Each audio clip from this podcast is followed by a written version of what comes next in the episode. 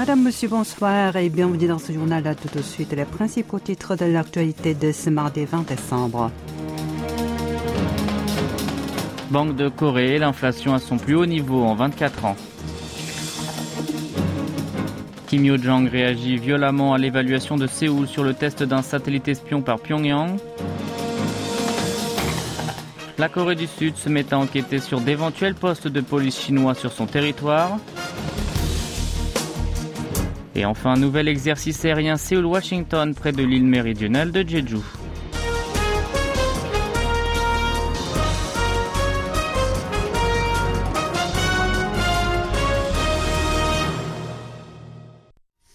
On commence avec l'économie.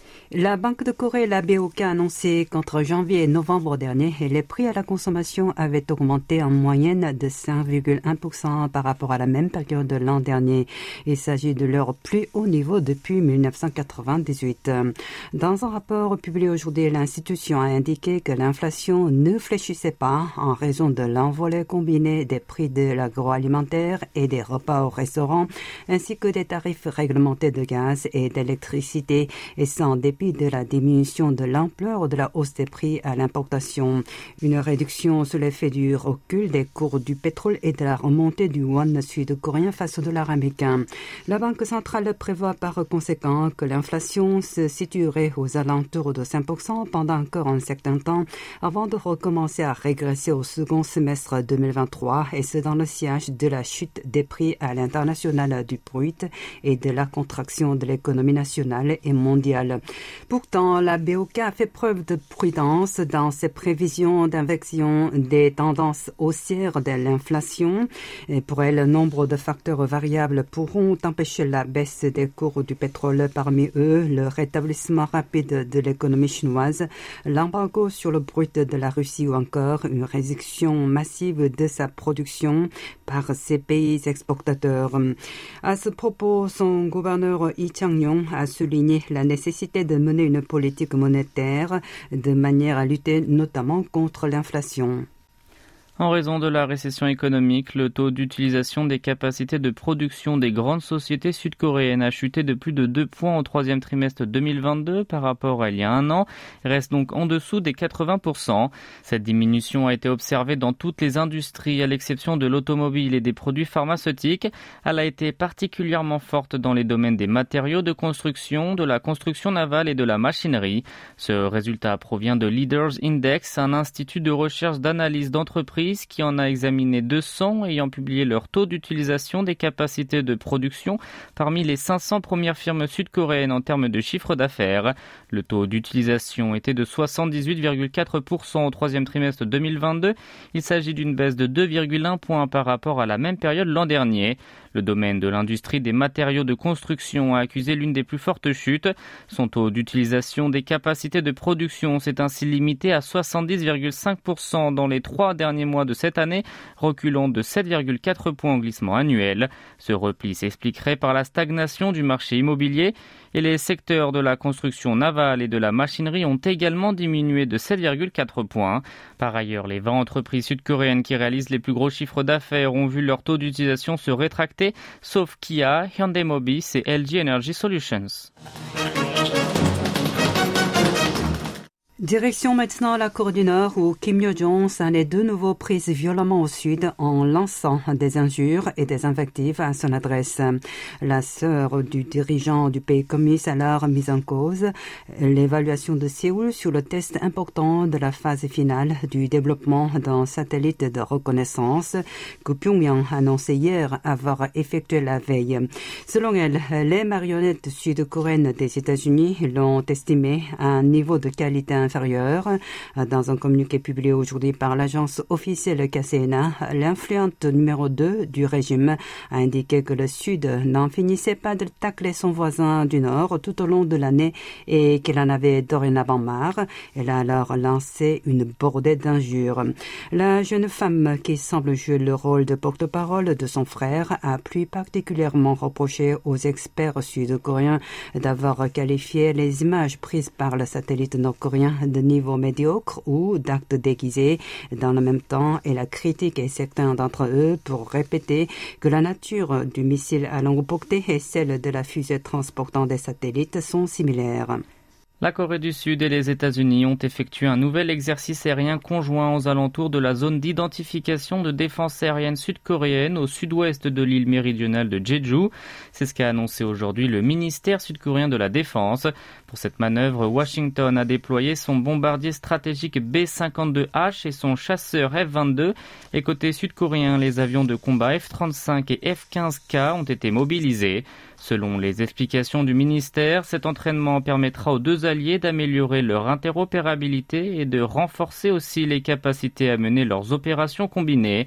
Il faut noter également que le déploiement du B-52H et du F-22 s'inscrit dans le cadre d'un accord intervenu lors de la 54e réunion bilatérale de consultation sécuritaire tenue le 3 novembre en présence des ministres de la Défense des deux pays.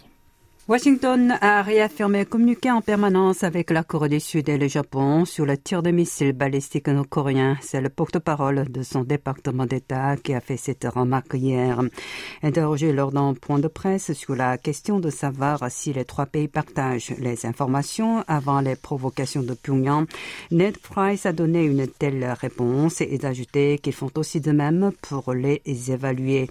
Selon la voix de la diplomatie américaine, non seulement le département mais également le Pentagone et d'autres institutions américaines communiquent avec les deux principaux alliés d'Asie sur le lancement de nouveaux missiles balistiques de moyenne portée nord-coréens. Price les a dénoncés une nouvelle fois. Il a cependant tenu à rappeler que les États-Unis n'ont pas de politique hostile à l'égard du régime de Kim Jong-un et a sollicité celui-ci pour accepter une diplomatie pragmatique et substantielle. Il a pourtant évité de répondre à la question sur la précise de ces deux projectiles. Toute l'actualité de toute la Corée, c'est ici sur KBS World Radio. Le gouvernement de Séoul a entamé une enquête visant à savoir si la Chine a bel et bien délocalisé en Corée du Sud aussi des postes de police clandestins.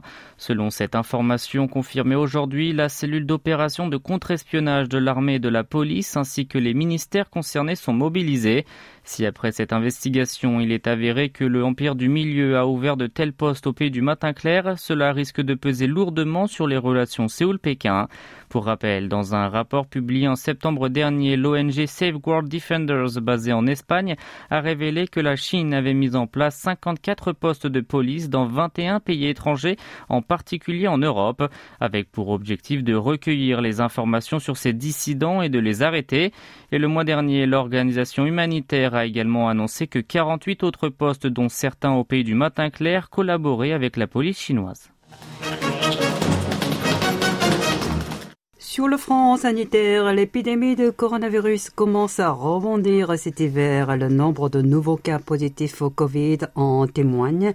Ces dernières 24 heures, un total de 87 559 contaminations supplémentaires ont été répertoriées, soit une hausse de 729 infections par rapport à mardi dernier et de 9 975 en deux semaines.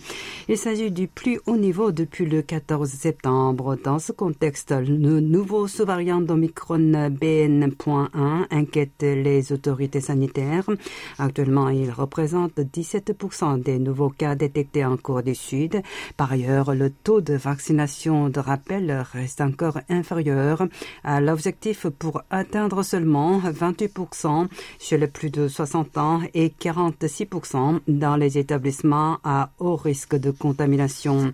519 patients sont toujours hospitalisés en soins intensifs, soit 16 individus de moins qu'hier, mais leur nombre reste au-dessus de la barre des 500 pour un troisième jour consécutif. En ce qui concerne les décès additionnels, le bilan quotidien en fait état de 56, le taux de létalité est de 0,11%. Et pour terminer, l'actualité sociale, la KCTU, la plus grande centrale syndicale de Corée du Sud, et sa branche KPTU, le syndicat des travailleurs des services et des transports publics, ont annoncé aujourd'hui avoir déposé une plainte contre le gouvernement auprès du comité de la liberté syndicale de l'Organisation internationale du travail, l'OIT. Les deux entités reprochent à l'exécutif d'avoir pris des mesures contraires aux conventions concernées de l'agence onusienne lors de la récente grève des camionneurs routiers. Il s'agit des conventions 87 et 98 portant respectivement sur la liberté syndicale et la protection du droit syndical et le droit d'organisation et de négociation collective.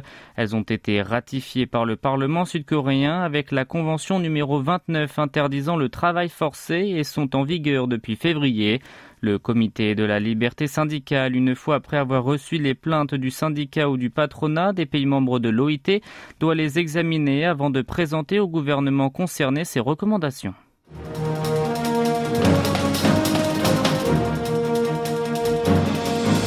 C'est la fin de ce journal qui vous a été présenté par Yoon Jang et Maxime Lalo. Merci de votre fidélité et bonne soirée à l'écoute de KBS Raw Radio.